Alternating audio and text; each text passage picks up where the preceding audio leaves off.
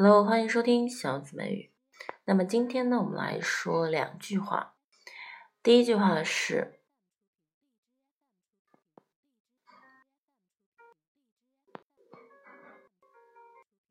Please, human beings feel misery. Well, we might as well give the people what they want. Please，在说这个单词的时候呢，表示拜托。Please 有这种情感要表达出来。Human beings feel misery. Feed 就是喂食，喂食给谁谁喂食的那个 f e e d。Feed on misery. 人类啊是以悲惨为食。Well, we might as well give the people what they want. Well，好吧，Well， 那讲话的时候我们经常会讲 Well, well, well. We might as well. Might 跟后面的 as as 可以弱读成 as. Might as well. Might as well 最好 give the people what they want. Give the people 给谁宾语从句 what they want. Please, human beings feel misery. Well, we might as well give the people what they want.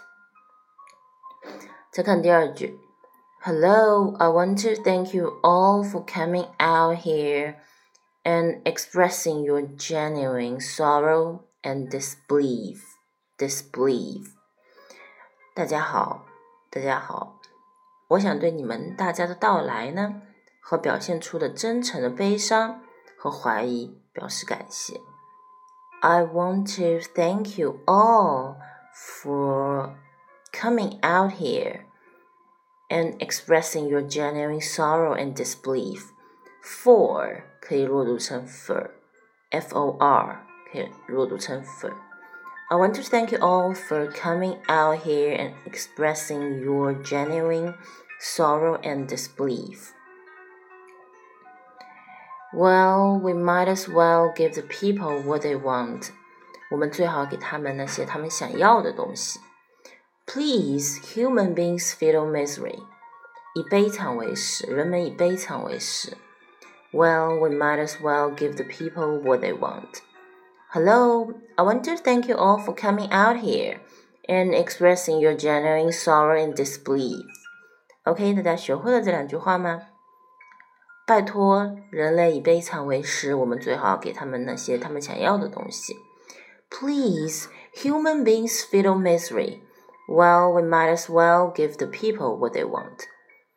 大家好，我想对大家的到来和表现出的真诚、悲伤和怀疑表示感谢。